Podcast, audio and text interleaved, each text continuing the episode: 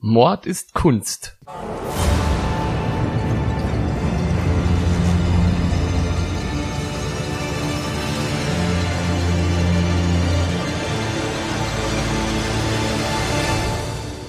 Hallo Ludwig. Zum Wohl. Zum Wohl, Prost.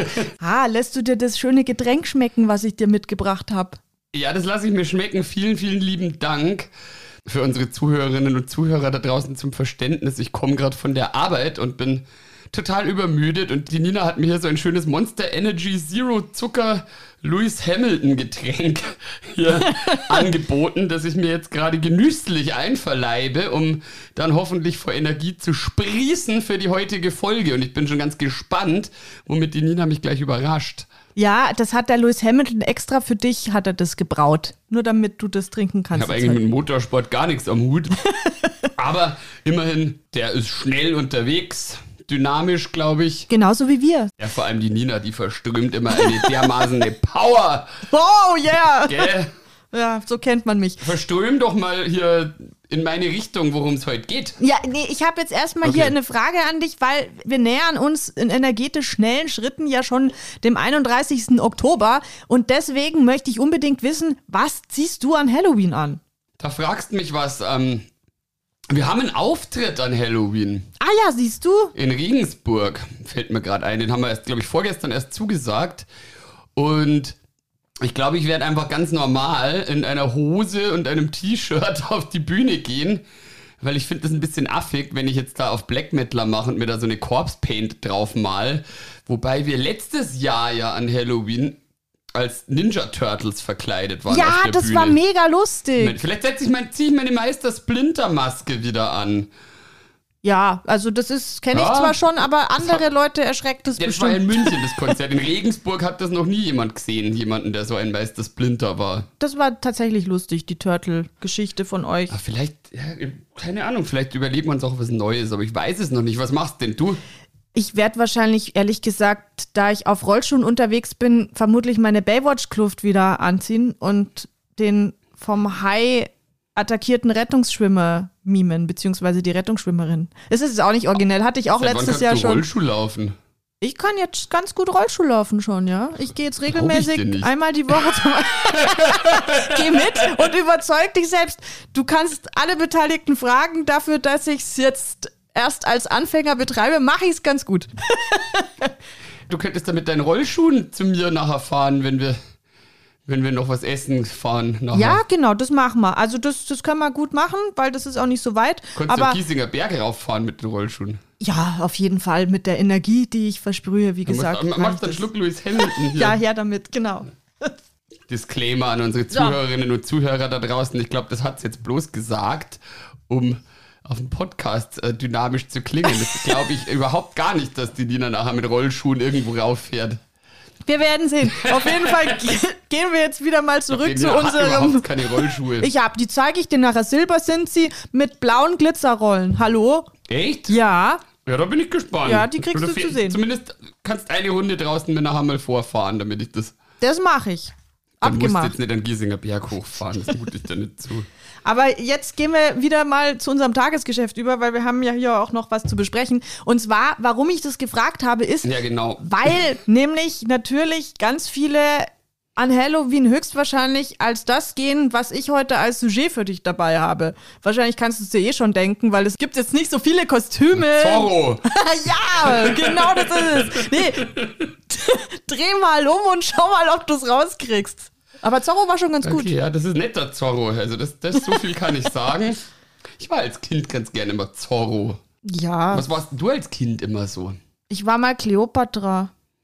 Ja, das kann man auch lassen. Aus Asterix und Obelix, dann, mein Gott, was war mal so ein Leopardenkätzchen?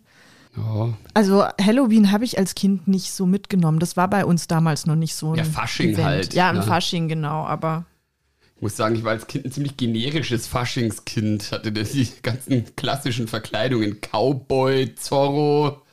Ich war mal Schlumpf auch. Oder, also, beziehungsweise Garten. Schlumpf ist gut. Gar, also so Zwerg, kein Schlumpf, ein Zwerg. Tasche her.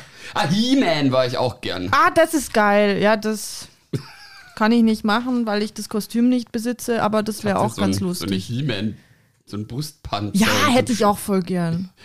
Aber zurück naja, egal. zum Bild, genau. genau. Jedenfalls, genau, Zorro ist nicht abgebildet. Schade. Ich glaube, der Typ wird dir auch ganz gut gefallen. Beschreib einfach mal, was du siehst. Mach ich. Ähm, wir haben hier einen Holzschnitt. So viel kann ich, glaube ich, schon mal festhalten. Ja, korrekt, Ludwig. Ja, schau, was du alles weißt, coole schon Optik, kunsthistorisch. Die mir, die, mir, die mir sehr gut gefällt. Wir haben ja auch, um schon wieder Werbung in eigener Sache zu machen, unser Torture Slave Backpatch, der ist in einem ähnlichen Stil gehalten. Da, wo in der Mitte diese Figur auseinandergesägt wird. Ja, ja, genau. Das ist ja auch so mittelalterlich angelegt. Genau, ne? das ist auch mal ja plakativ. Folge machen über unseren Backpatch. Sehr gern, weil ich habe das Motiv nämlich tatsächlich auch irgendwo gesehen. Ja, das ist toll. Ähm, ja, genau, so ähnlich ist es hier auch, aber dieses Motiv ist ein bisschen komplizierter. Ich fange mal an zu beschreiben. Wir haben hier ein Bild und oben drüber ist ein Text. Und ich glaube, ich lese einfach mal den Text vor, oder? Ja, und dann beschreibe ich das Bild. Ja, versuch mal den Text zu lesen, weil der ist ja. nicht ganz ha, einfach zu lesen. Den Text kann ich nicht vorlesen, weil er in einer alten Schrift geschrieben ist, die fachtlich an gar ein Grauverein ließe. Nee, das hm. macht keinen Sinn. Nee, das sagen, ist, ja, lasst es lieber. Das ist, das ist ein bisschen schwieriger. Mhm. Aber vielleicht sagst du vorher noch, was du für eine Ahnung hast, wer das sein könnte, der auf dem Bild ist. Weil, ich dachte, das würde sich erschließen, das, wenn ich. Es erschließt sich halt, wenn ich die Schrift vorlese, komplett. Deswegen möchte ich das Ach jetzt so, nicht okay. sagen. Dann, in that case, beschreibe ich einmal das Bild und versuche dann Rückschlüsse zu ziehen. Wie gesagt, diese Holzschnittoptik und dargestellt auf dem Bild ist ein Szenario. Das ist jetzt aber Mittelalter, hier nichts frühe Neuzeit, denke ich. Das ist an der Schwelle vom Mittelalter zur frühen Neuzeit, also Spätmittelalter. Ja, die Nina überlistet mich ja immer mit Motiven, die mittelalterlich aussehen, aber dann der frühen Neuzeit zuzuordnen sind. Ich behaupte jetzt hier einfach mal, das ist Mittelalter, weil hier sieht man schon so eine Burg am rechten oberen Bildrand. Und am linken oberen Bildrand sieht man ganz viele spitze Pfähle, an denen ganz viele Leute aufgespießt sind. Die sind hier alle da, die hängen da so offensichtlich tot auf diesen Pfählen und das sieht hochgradig unangenehm aus. Und zu Füßen dieser Pfähle, also am linken unteren Bildrand wiederum, da ist eine Gestalt, die mit einem Hackebeil hier äh, Torsos enthauptet oder beziehungsweise einfach Körper in Stücke schlägt. Und unten drunter ist so eine Art Lagerfeuer. Das heißt, es könnte sein, die werden hier zu Geschnetzeltem verarbeitet. Es ist eine Pfanne, oder? Was da drunter ja, ist? Ein so Feuer? Ein, so ein Kessel. Und am rechten unteren Bildrand, da ist ein Typ, der hat so einen Zaubererhut auf und einen Bart, einen dunklen Bart und so einen Umhang und der steht an einem Tisch. So, da hat er so ein Getränk, so einen Krug und einen Teller und so zwei Hälften Brot. Also der will gleich was essen. Vermutlich das Gulasch, was da gerade aus den gepfählten Leuten zubereitet wird. Ja, das Interessante an dem Bild ist, dass es so quasi viergeteilt ist. Ich habe jetzt beim Beschreiben schon angefangen, rechts oben, links oben, links unten, rechts unten. Also es sind quasi vier Compartments.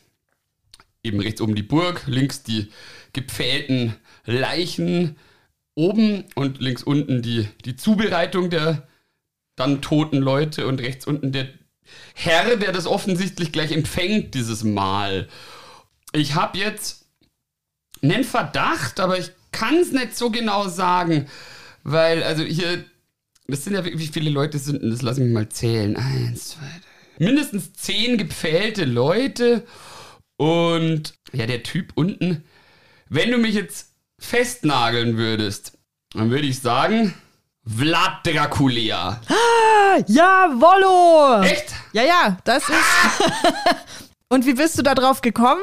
Naja, was mir bekannt ist, ist, dass der Vlad Dracula, der ja so lose, glaube ich, das Vorbild war für den Bram Stokers Dracula, den Beinamen hatte Vlad Tepes, was so viel heißt wie Vlad der Pfähler. Ja, spricht man aber auf Rumänisch Zepes aus.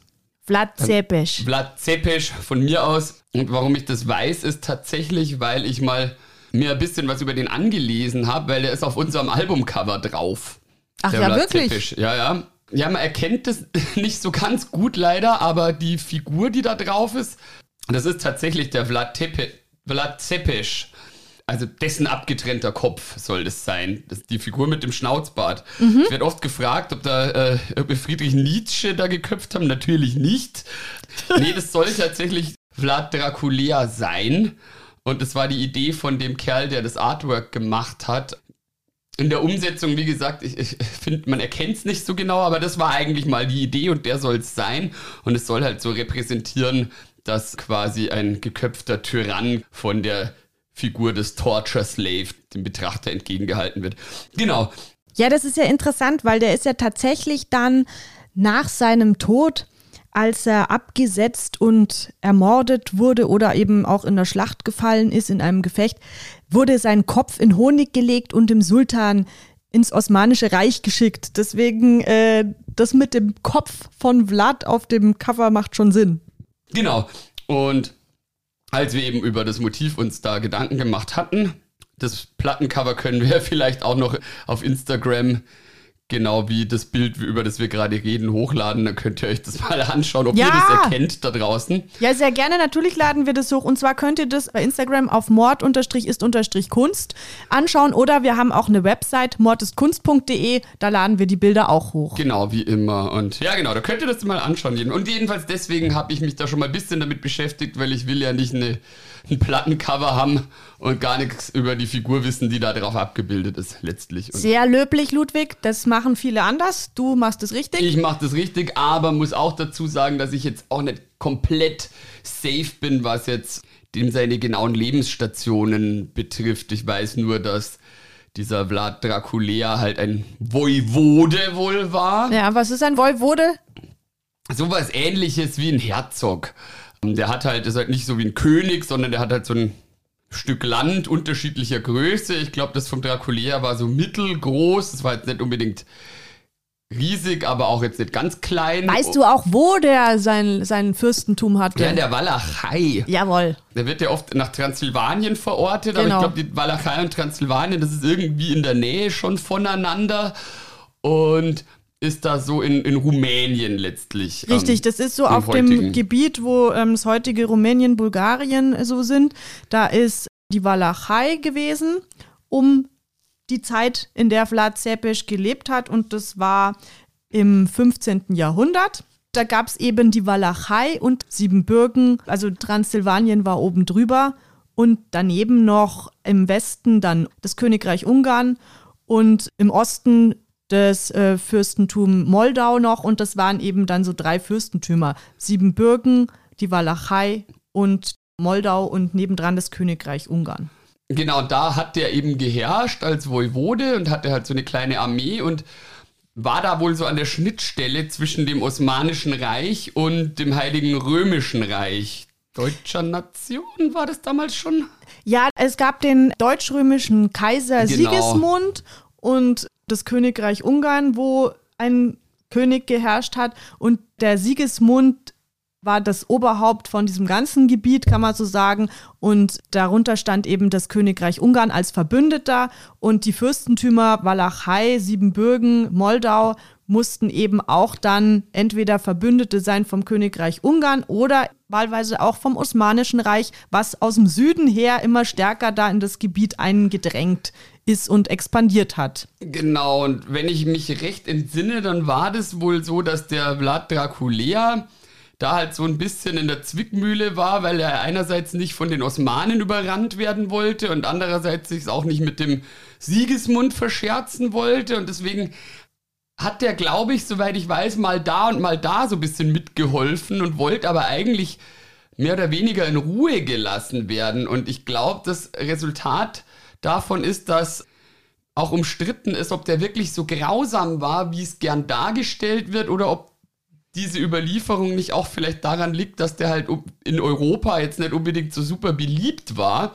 weil er halt nicht bedingungslos den christlichen Kaiser geholfen hat, sondern halt auch streckenweise mit den Osmanen gemeinsame Sache gemacht hat. Und ich glaube, er ist sogar bei den Osmanen, wenn mich nicht alles täuscht, aufgewachsen. So als Pfand quasi von seinem Vater hingegeben und ist da groß geworden. Also so habe ich es in Erinnerung und hat aber wohl wie es überliefert ist, eben seine Widersacher ganz schlimm immer gepfählt und wurde dann somit bisschen so zum Sinnbild des grausamen Tyrannen, das wir heute im Kopf haben und letztlich auch zum Vorbild für dieses Bram Stokers Dracula-Buch. Habe ich das einigermaßen korrekt wiedergegeben oder habe ich dir jetzt quasi schon alles Mögliche vorweggenommen. Einiges ist schon vorweggenommen jetzt, beziehungsweise hast du ganz richtig erkannt. Andere Sachen sind noch nicht so stimmig gewesen, weil es doch ein bisschen komplexer war. Wir können aber, glaube ich, beide festhalten aus unserem Wissen heraus, dass Vlad Zepes vermutlich kein Vampir war, so wie wir ihn aus Bram Stoker kennen.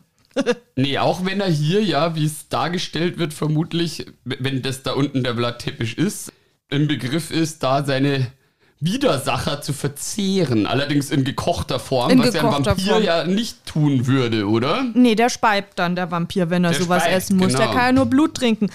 Man weiß gar nicht, inwiefern Bram Stoker überhaupt wusste, wer Vlad Zepes so genau ist. Angeblich hat er den Namen gehört von einem ungarischen Professor, der ihm diese Geschichte erzählt hat von Dracula, diesem walachischen Fürsten und fand den so klangvoll, dass er eben da diese Geschichte ersonnen hat, wo er aber auch andere Vampirgeschichten mit eingeflochten hat, wie zum Beispiel der Vampirin Carmilla aus Österreich.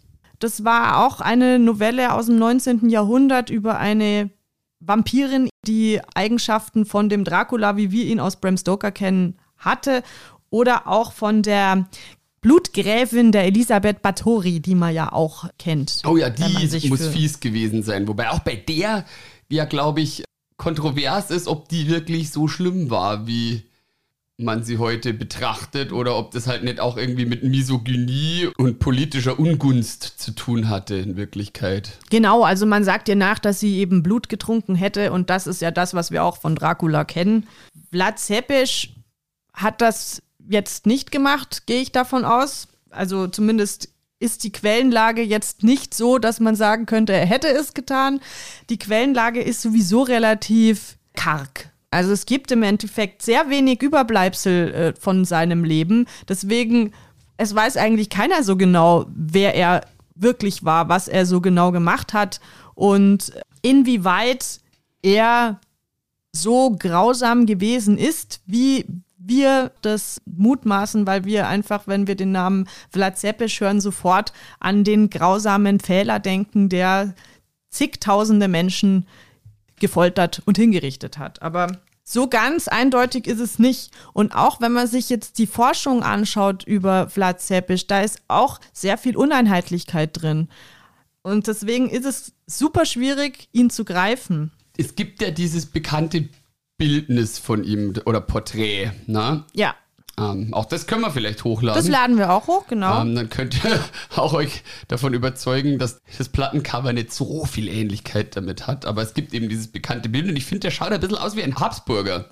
Ich habe tatsächlich ein textliches Zeugnis, wie ein Zeitgenosse, und zwar der Bischof Nikolaus von Mordrusch, den Dracula, also den Vlad Zepes beschrieben hat. Und zwar hat er ihn als nicht sehr groß beschrieben, aber dafür war er sehr stämmig und stark, mit einem grausamen und schrecklichen Aussehen, einer langen, geraden Nase, geblähten Nasenlöchern, einem schmalen und rötlichen Gesicht, was auch immer das zu bedeuten hat, aber offenbar hat er sich sehr viel aufgeregt. So dass er, blutet genau. war der halt, weil er so viele Leute gegessen hat. und äh, in diesem Gesicht waren große, weit geöffnete grüne Augen und die waren von buschigen, schwarzen Augenbrauen umrahmt, so dass sie besonders bedrohlich aussahen wohl.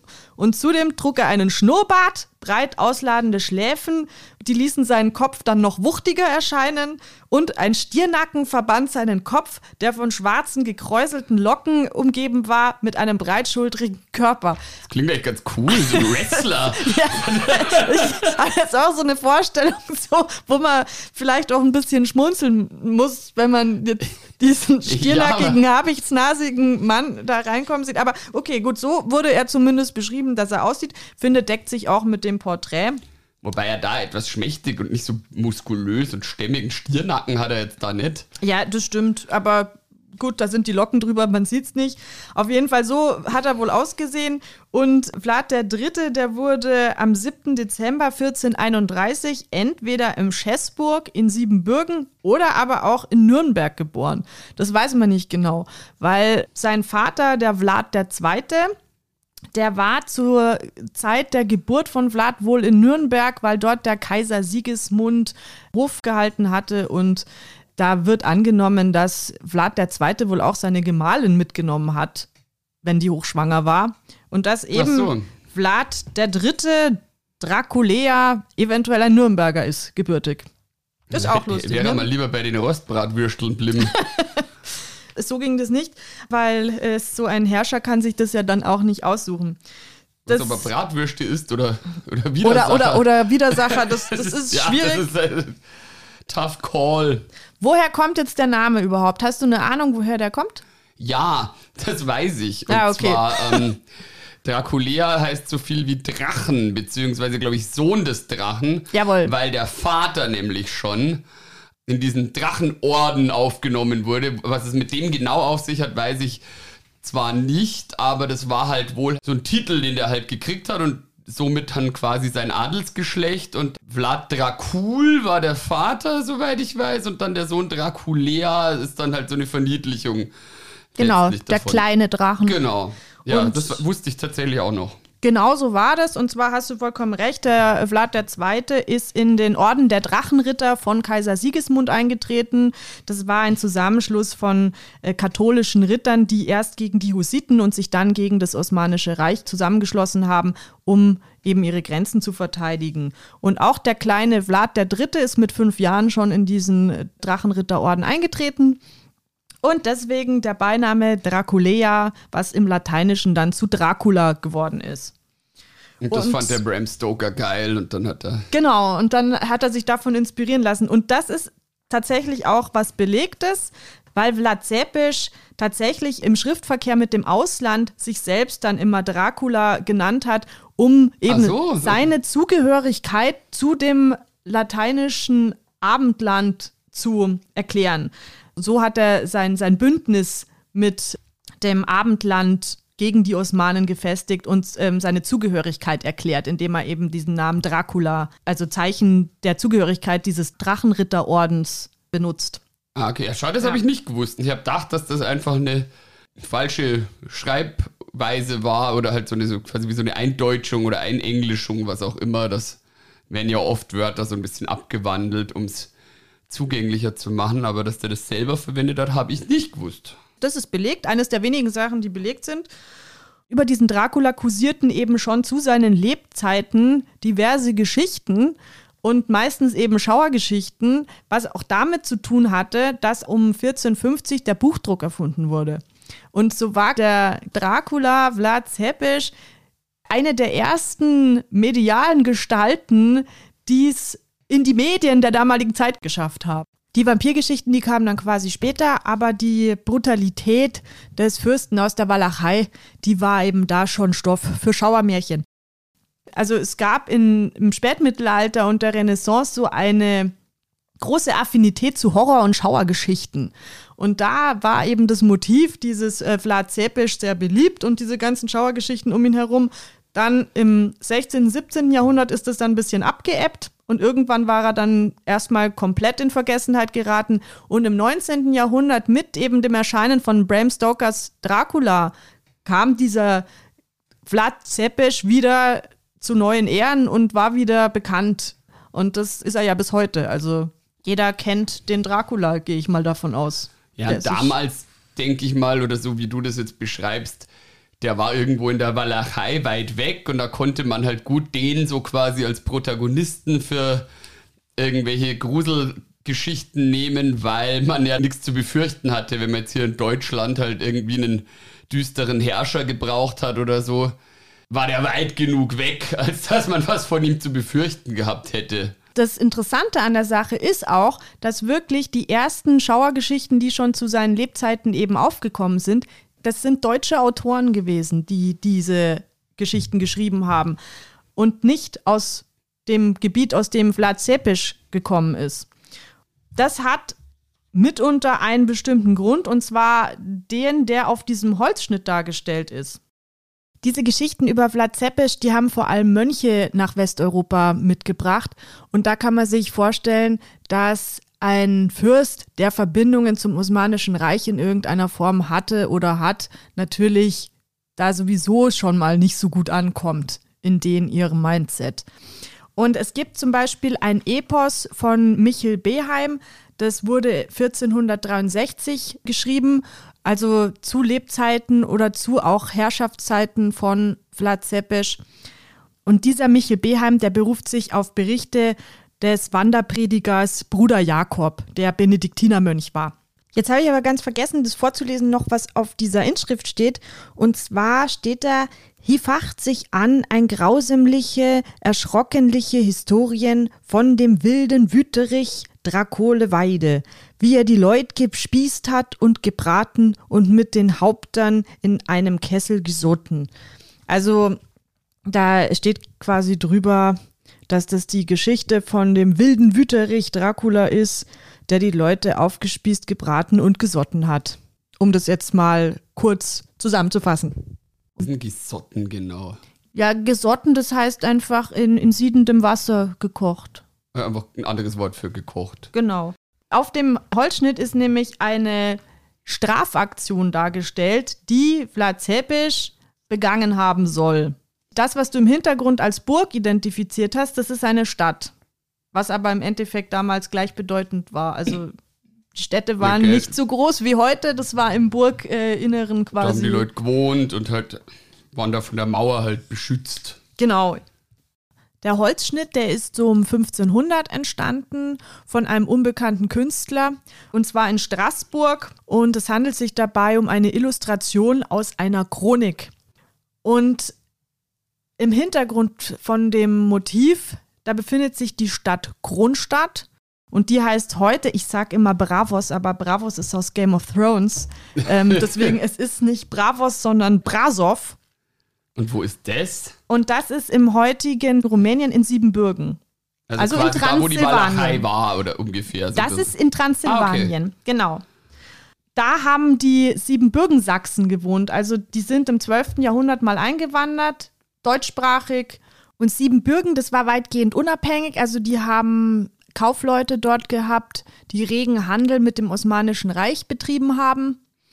Und es war aber auch so, dass von den walachischen Adligen, den Bojaren, da die Widersacher von Vlad auch aus der Walachei nach Siebenbürgen geflohen sind. Also das heißt, dass da auch ein gewisser Prozentsatz der Bevölkerung aus politischen Gegnern von Vlad Zepes bestanden hat. Und zusätzlich eben zu diesen äh, politischen Oppositionellen hatte Vlad halt auch Probleme mit den Kaufleuten da. Und diese Kaufleute, die sind mit ihren Waren meistens in den Osten, also in den Orient weitergezogen und haben die dort verkauft und haben dann da auch Waren wieder mitgenommen und Handel mit dem Orient getrieben. Und zu diesem Zweck mussten sie durch die Walachei. Das Problem jetzt war, dass sie für die Walachei keinen wirklichen Gewinn gebracht haben, wenn sie da durchgezogen sind. Das Dann hat sich der Draculea gedacht, ja, Moment einmal. Genau, dann hat sich der Vlad Zepisch gemacht, okay, so geht's nicht, meine Walachei soll auch ein bisschen zu Geld kommen und hat dann das Stapelrecht eingeführt, unter anderem also noch ein paar andere Privilegien hat er dann abgeschafft, für die, dass eben auch die Kaufleute in der Walachei bisschen unterstützt werden und hat aber unter anderem dieses Stapelrecht eingeführt, was so viel heißt, wie dass die Kaufleute, die da durchgefahren sind, ihre Waren zuerst in der Walachei haben stapeln müssen und sie da feil bieten und was dann da nicht wegging, konnten sie weiter vertreiben, woanders. Aber das Vorkaufsrecht der Waren war quasi in der Walachei. Ah, okay, das wird wahrscheinlich den Händlern nicht immer gefallen haben, weil die ja vielleicht anderswo einen besseren Preis gekriegt hätten oder Korrekt. Das hat den, im Gegenzug andere Waren, die es in der Walachei vielleicht nicht unbedingt gegeben hat. Das hat ihnen überhaupt nicht gefallen und das natürlich aus zwei Gründen nicht. A, warum mischt sich jetzt der Typ aus der Walachei in unsere Geschäfte ein? Und B, natürlich, weil die Geschäfte schlechter geworden sind. Das war dann so, dass zum Beispiel eben auch Kaufleute versucht haben, dieses Recht zu umgehen und sind dann einfach, äh, haben quasi ihre Waren da durchgeschmuggelt. Und da hätte es eine Episode gegeben, wo Vlad Zeppisch eine Kolonne von um die 100 Kaufleute gestellt hat. Einige reden von 600, andere von 50. Also die Zahlen gehen da sehr auseinander. Man kann davon ausgehen, dass 600 ein bisschen übertrieben ist, aber zumindest wird irgendwie sowas in der Art passiert sein. Die hat er aufgegriffen und hat sie dann halt fällen lassen. Und jetzt kann man davon ausgehen, dass eben dieser Vergeltungsschlag, der auf dem Holzschnitt dargestellt ist, wahrscheinlich so eine Mischung ist aus Aktionen, die Vlad III. gegen Oppositionelle da im Burzenland, also im, in Siebenbürgen, durchgeführt hat, war also Vergeltungsschläge gegen politische Gegner und auch Strafen gegen Händler wegen eben diesen wirtschaftlichen Problemen, die er mit Siebenbürgen da permanent hatte. Also dieser Holzschnitt, der zeigt eben eine Episode, in der Vlad III. 41 Händler vor den Toren Kronstadts hätte pfählen lassen und dann angeblich darunter ein Festmahl abgehalten hat. Also er hat dann da noch seine Jause ausgepackt, während ähm, die anderen am Pfahl verrottet sind. Also brutaler und kaltherziger kann man sich einen Machthaber nicht vorstellen. Und dass eben dann die sieben Bürgner insgesamt nicht so gut auf Vlad III. zu sprechen waren, ist ja dann klar. Und mit der Verbindung eben zum Deutsch-Römischen Reich noch dann Richtung Westen hat sich das dann in potenzierter Form weitergetragen. Aber es wird schon Vergeltungsschläge in diese Landstriche gegeben haben. Also er ist da vermutlich zweifelsfrei einmarschiert.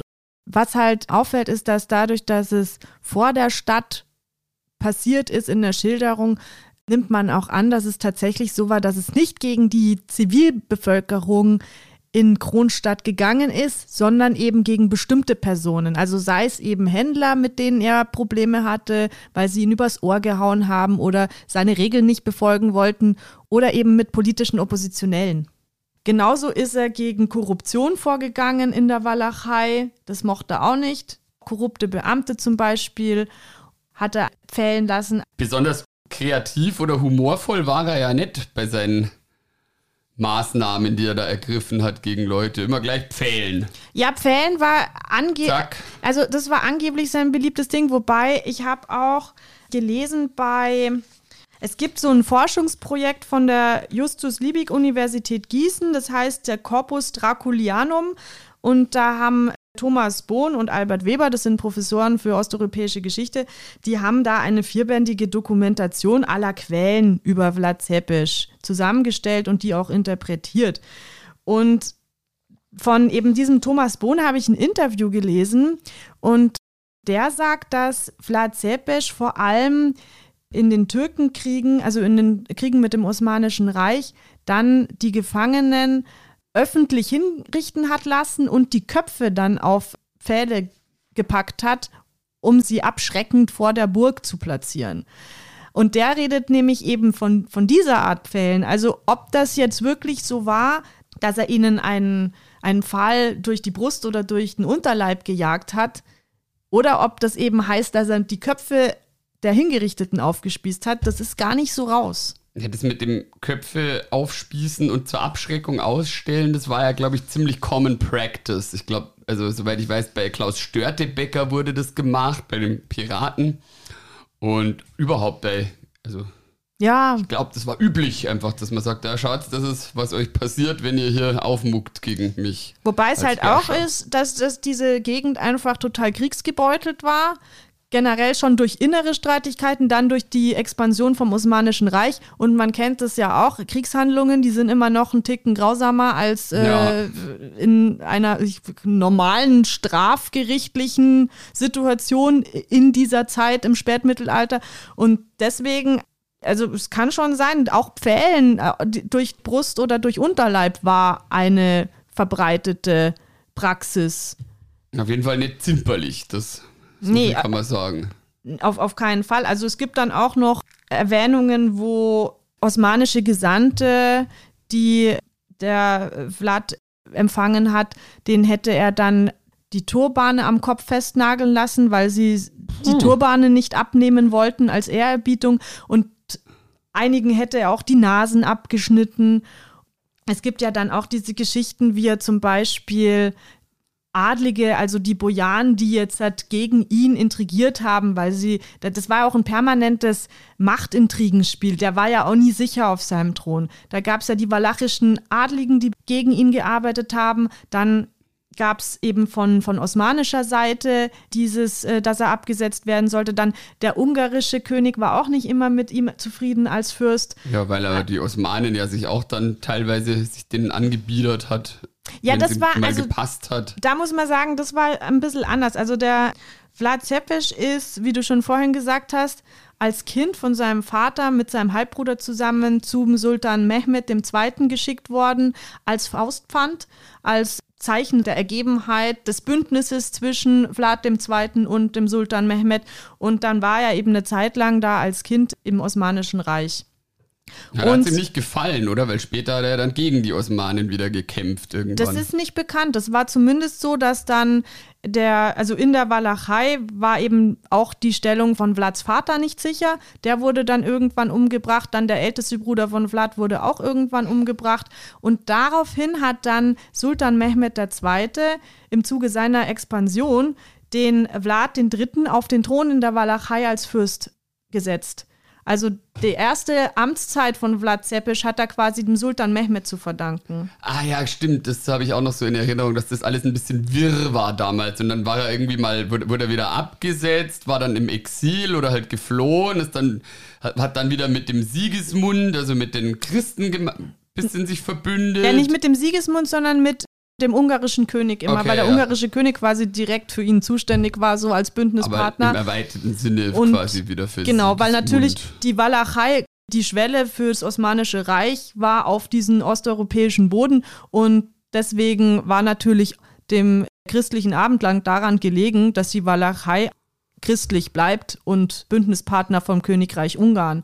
Und nachdem Vlad dann durch Umwege irgendwie nach Ungarn gekommen ist, weil er eben fliehen musste, hat er vom ungarischen König die Chance bekommen, auf den walachischen Thron zu steigen, weil Vlad III. durch seine Zeit eben im Osmanischen Reich so viele Kenntnisse über Sultan Mehmed hatte, natürlich auch über die Kriegsstrategien von denen und der ungarische König natürlich gedacht hat, ja super, das nützt mir total. Ah ja, okay, das macht, jetzt wollte ich nämlich gerade fragen, so der kommt dann, wurde von den Osmanen eingesetzt, flüchtet dann und was für einen Grund hätte jetzt da der ungarische König zu sagen, ach ja, dann äh, darfst du jetzt für mich da weiter regieren. Genau, nur Eigennutz natürlich, sonst hat er ja nichts gegolten. Okay. Und deswegen hatte seine zweite, seine längste Amtszeit eben dem ungarischen König zu verdanken. Und daraufhin ist er natürlich auch mit Ungarn gegen das Osmanische Reich gezogen. Also das heißt, da hat er die Fronten schon gewechselt gehabt, dann war es mit den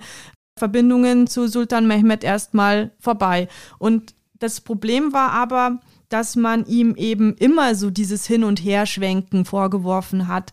Und Jahre später äh, wurde ihm dann auch vom ungarischen König wieder vorgeworfen, er würde mit Sultan Mehmed paktieren und hätte in beide Richtungen quasi was versprochen. Das ist aber nicht bewiesen.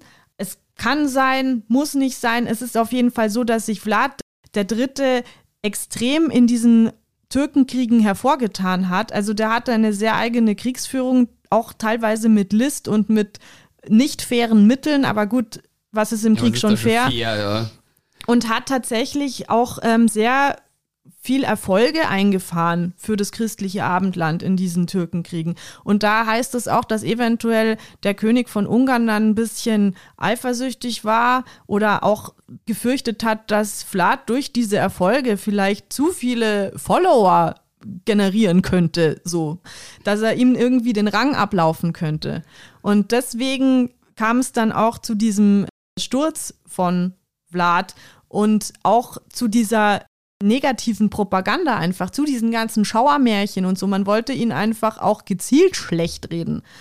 Und das ist tatsächlich ja auch gelungen. Also wir haben ja heutzutage ein Bild von ihm, das, das, da graust ja der Sau. Wobei es eben so ist, dass die Zeit sehr brutal war und dass er höchstwahrscheinlich nicht der einzige Herrscher gewesen ist, der irgendwen grausam gefoltert hat. Ja, und ich meine, man muss schon sagen, irgendwie alle Leute, die in der Zeit irgendwo geherrscht haben, geben aus heutiger Perspektive ja nicht kein besonders gutes Bild ab. Ne? Nee, eben. Also das, das ist so. Ich würde jetzt auch nicht so weit gehen zu sagen, dass da überhaupt nichts stimmt und der Mann total zu Unrecht hier jetzt als äh, brutaler Machthaber dargestellt ist, weil so glaube ich ist es auch nicht. Ich denke mal, dass der schon sehr kompromisslos vorgegangen ist gegen innere Feinde, äußere Feinde, weil sonst das musst du ja sein. Ja, in diesem Konstrukt, sonst kannst du dich nicht halten. Sonst nee, aber es könnte ja zum Beispiel auch sein, dass er einfach sich gedacht hat, Mensch, lasst doch mal die Walachei da raus, macht da euren Krieg, mir ist das Osmanische Reich wurscht, mir ist das römische Deutsche Reich wurscht und sich da quasi mehr oder weniger halt einfach so gut es geht raushalten wollten. Ne? Und dann halt deswegen halt sich immer dem angebiedert hat, vor dem er am wenigsten zu befürchten hatte gerade. So hätte ich das wahrscheinlich gemacht. Ja. Mach, mir, mir wurscht hier. Das ist halt auch das, da was jetzt zum Beispiel also das ist ja sehr unterschiedlich, wie er gesehen wird. Jetzt bei uns ist er eher so der Tyrann, der Brutale und in Rumänien zum Beispiel ist er schon sowas wie ein Volksheld. Es ist auch so, dass sich sehr viele rechtsgesinnte Rumänen, also auch Parteien, den Dracula gerne halt auf die Fahnen schreiben und als Symbolfigur nutzen. Oder es war auch so, dass zum Beispiel ähm, der Diktator Ceausescu, der war auch ein Riesenanhänger von Dracula, weil halt für die Rumänen dieses Bild steht, dass Dracula zwar sehr brutal war, aber er hat zum Beispiel diese Kriminalität zurückgedrängt, die damals herrschte. Also es wird auch überliefert, dass er durch diese Kriegswirren war die Walachei auch sehr äh, herausgefordert, weil einfach sehr viel gestohlen wurde und sehr viel auch gemordet wurde und sehr viel Korruption halt auch herrschte. Ja, und so, ja, so ein Kriegszustand ist ja oft gleichzeitig auch ein bisschen so ein Zustand der Gesetzeslosigkeit, weil da ja der Staatsapparat andere Sachen zu tun hat, als jetzt vielleicht irgendwelche kommunalen Gaunereien zu verfolgen. Genau, und laut der Legendenbildung hat halt Vlad da einfach extrem durchgegriffen und dann konnte man quasi sein Gepäck oder seine Wertsachen da auf dem Rathausplatz stehen lassen und niemand hat es weggenommen, weil sich keiner getraut hat, weil jeder wusste, okay, ich werde jetzt gleich gepfählt, wenn ich da nur einen Finger hin. So. Ja, dann würde so. ich auch nichts klauen. Und das ist halt irgendwie so das, was, was so ein bisschen verklärt wird, weil auf der anderen Seite, also die Legenden erzählen auch, dass er zum Beispiel Bettler oder arme Leute als Gesindel angesehen hat und die halt dann verbrennen hat lassen. In diesen Geschichten heißt es ja, dass er ein Festmahl gegeben hätte und dann kamen die alle und er macht halt die Tür zu und lässt dann Feuer legen und so kümmert er sich quasi um die Armen. Und das ist halt, ja, es, es ist nicht nice und deswegen versteht man halt auch nicht, warum dann das gerne mal als positiv angesehen wird. Ich habe auch eine Doku gesehen auf Arte letztens, wie halt zum Beispiel heute in Rumänien eben mancher dann noch so an Vlad denkt und gerade die Leute, die sich eben im Tourismus bewegen, die nehmen ihn schon sehr positiv wahr und sagen auch, ja, heute müsste auch mal wieder ein Vlad Zepes kommen und es gibt wohl auch ein rumänisches Sprichwort, wenn irgendwie Chaos herrscht, dass man dann sagt, wo ist Zepes?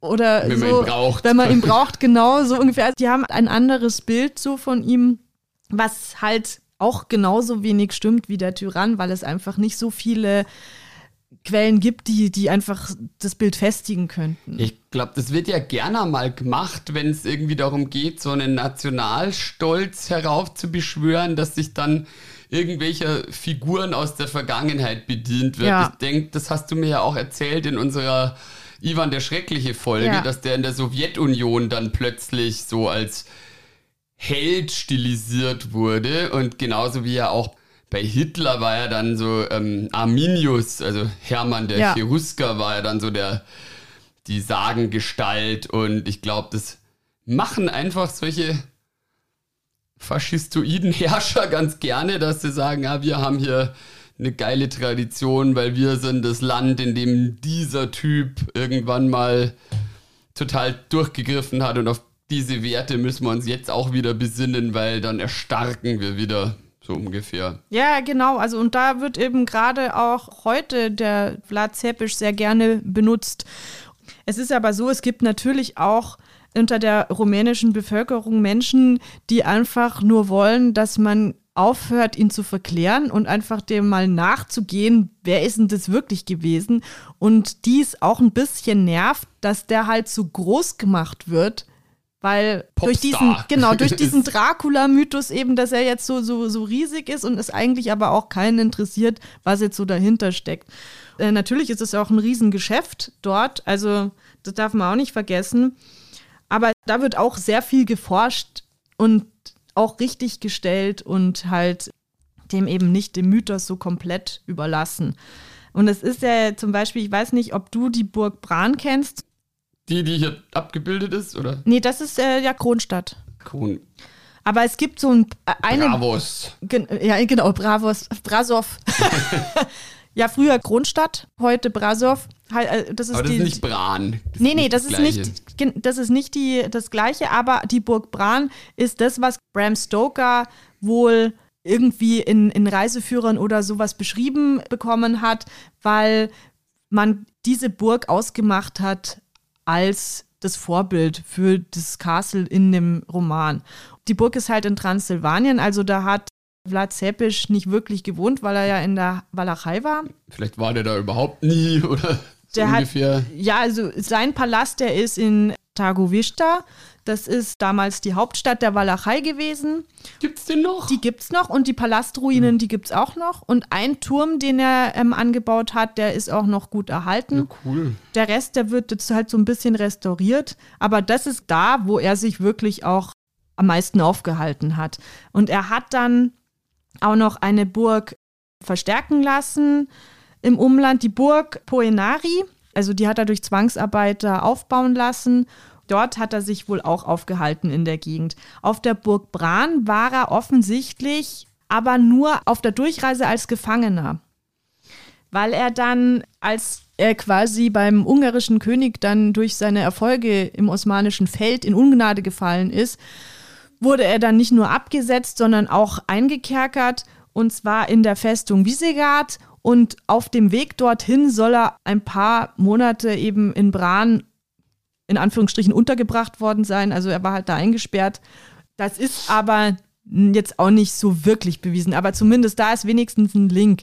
Es gibt wohl auch administrative Briefwechsel zwischen Vlad Zepes und Bran, also Zoll und so weiter und so fort Geschäfte, aber er war jetzt da nicht wohnhaft oder so. Nichtsdestotrotz am Fuße dieser Burg das Tourismusgeschäft mit Dracula, das boomt und da fahren auch super viele Touristen nebenhin aufgrund dessen. Und das ist halt das, was so ein bisschen die Anwohner insgesamt nervt. Auch in Siebenbürgen generell dieser Dracula-Kult, der halt ganz viele Touristen einfach anzieht was auf der einen Seite natürlich Geld bringt, aber auf der anderen Seite auch extrem nervig ist, weil sie halt sagen, wir haben viel mehr zu bieten als jetzt dieses Dracula.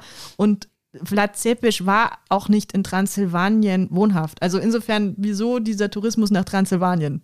Ja, ich glaube, mir würde das auch sauber auf die Nerven gehen. Ich habe ja als Kind eine Zeit lang in Füssen gewohnt. Und da ist es ja mit Neuschwanstein ganz krass, weil das ja das Vorbild für das Disney-Schloss ist. Ja. Und da habe ich mir schon als Kind auch immer gedacht, der Mensch, warum rennen denn die Leute alle zu diesem Schloss? Das ist relativ hässlich, vor allem von innen, wenn man mal dort ist. Also von außen natürlich sieht es so Disney-mäßig aus, aber das wurde ja nie fertig und so, da gibt es nicht viel zu sehen. Ich mir als Kind schon mal gedacht, warum gibt es so viele andere Schlösser, die man sich auch anschauen könnte?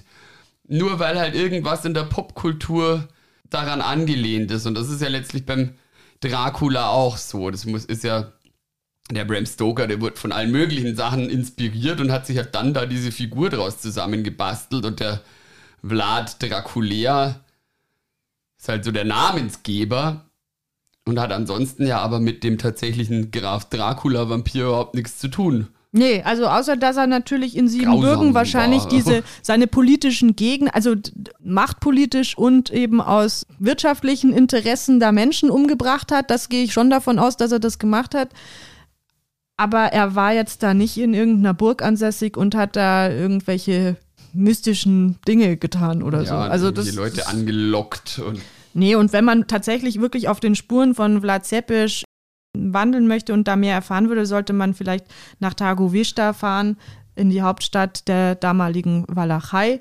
Wo er wirklich auch gewohnt hat und geherrscht hat. Das ist vielleicht dann sinnvoller als auf die Burg Bran, wobei die Burg Bran auch sehr schön ist. Also kann ich auch empfehlen. Ja, aber mich würde tatsächlich auch der, der echte Standort mehr interessieren.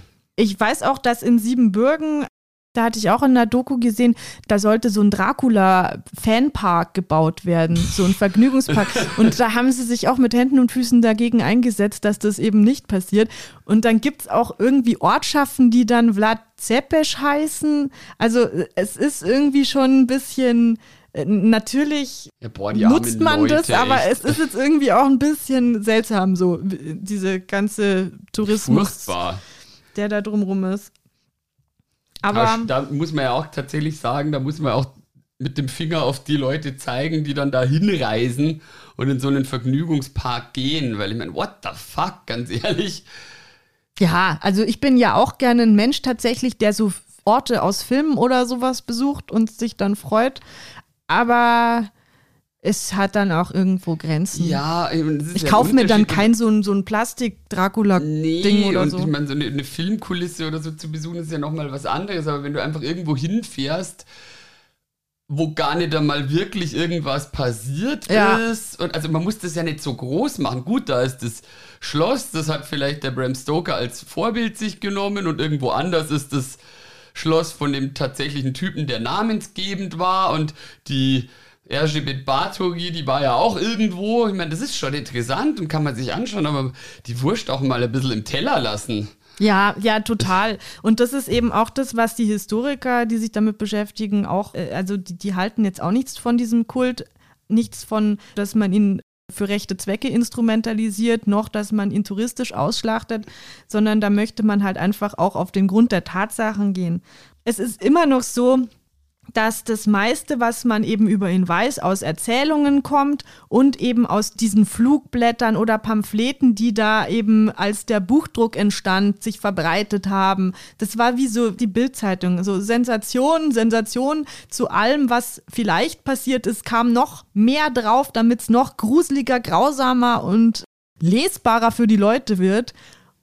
Und daher kommen diese ganzen Elemente. Also das ist eigentlich bloß alles Erzählung, was wir über diesen Mann wissen. Und das wenigste, was greifbar ist, das ist aus Urkunden oder sowas genommen, was, was greifbar ist. Aber das sagt jetzt noch nichts über, den, über die Persönlichkeit so, so weit aus.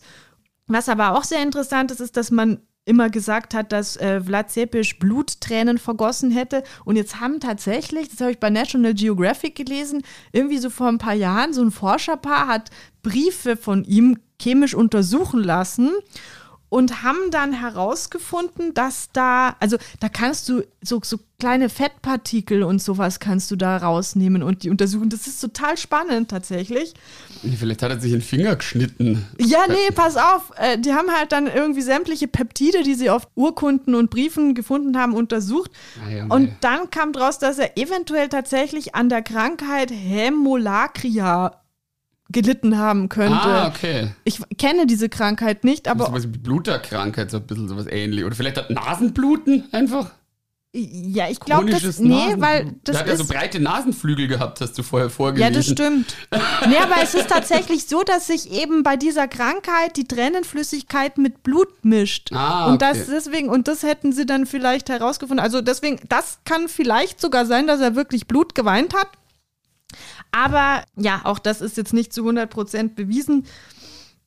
Wie gesagt, das meiste, was so ihn grausam gemacht hat, das war für die Zeitgenossen das, dass er immer wieder so geswitcht ist zwischen seinen Verbündeten. Mal war es eben das Osmanische Reich, dann wieder Ungarn. Das hat ihn sehr suspekt gemacht. Und auch seine seltsame Kriegsführung den Osmanen gegenüber wo er sich dann eben zum Beispiel verkleidet hat oder auch er hat Pestkranke und Leprakranke in das osmanische Heerlager geschickt. Das ist schlau. Dass die, ja, ja, ja, das ist, also er war nicht dumm, aber ob er jetzt so viel grausamer war als jetzt andere Herrscher, also ich gehe mal davon aus, gepfählt haben würde er schon den einen oder anderen ja, mal. Wer hat das nicht damals? wer hat das damals nicht? Die, die Opferzahlen in die Hunderttausende zu treiben, klingt sehr übertrieben. Das haben auch manche Historiker einfach damit begründet, wenn jemand schreibt, er hat in der und der Stadt 400.000 Menschen gepfählt oder 20.000. Ja gar nicht so viele Leute. Genau, so viele waren in der Stadt gar nicht ansässig. Also die, diese übertriebenen Zahlen, das kann man davon ausgehen, dass das nicht stimmt. Aber dass es in einem Ort wie, wie Brasov zum Beispiel, dass es da so 30 Leute waren, die er mal gefällt hat. Also das kann schon auch sein. Viel. Ja, das ist auch viel und das ist durchaus möglich, weil das eben damals eine gängige Praxis war. Davon kann man ausgehen, dass da schon irgendwas dran ist. Aber was genau, kann man einfach nicht sagen. Was man schon sagen kann, ist, dass der Bram Stoker ja letztlich dann da einen ziemlich coolen Roman gemacht hat, den ich zwar nicht gelesen habe, aber dessen Verfilmung ich total geil finde. Ja, ich liebe diesen Film. Wir lieben Gary ja auch Gary Oldman. Oldman so, oh, ja. ja. Und Keanu Reeves, Keanu Reeves. wohlgemerkt. Winona Ryder liebe ich genau. auch sehr. Und Anthony Hopkins. Ja, und ich war mit dem Julien auch letztens, liebe Grüße an das Julien an dieser Stelle, in einem Musical Dracula. Das fand ich auch sehr geil. Aber da empfehle ich allerdings, die englische Version anzuhören und nicht die deutsche, denn die deutsche ist nicht so schön. Ja, und auch Nosferatu ist ja auch letztlich davon inspiriert, glaube ich. Ja, da habe ich aber echt noch eine lustige Anekdote, weil ich habe nämlich gelesen, dass Bram Stoker hat seine Inspiration unter anderem von Reiseberichten einer schottischen Reisejournalistin und dieses Wort Nosferatu soll angeblich aus dem Rumänischen stammen.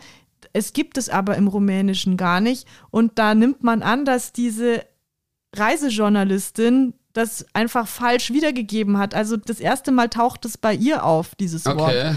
Und das ist total witzig, weil nämlich niemand in Rumänien diese den Nosferatu-Legende gekannt hat so. und Fair enough. Ja, aber das finde ich ganz nice. Ja, und unterm Strich muss man sagen, es ist ja gut, dass es die Vampire gibt, als mystische Figuren zumindest, weil die auf jeden Fall, wir haben jetzt ein paar Sachen schon aufgezählt, aber es gibt ja so viele coole Sachen, die mit Vampiren zu tun haben oder da irgendwie zumindest dran angelehnt sind. Hier, What We Do in the Shadows.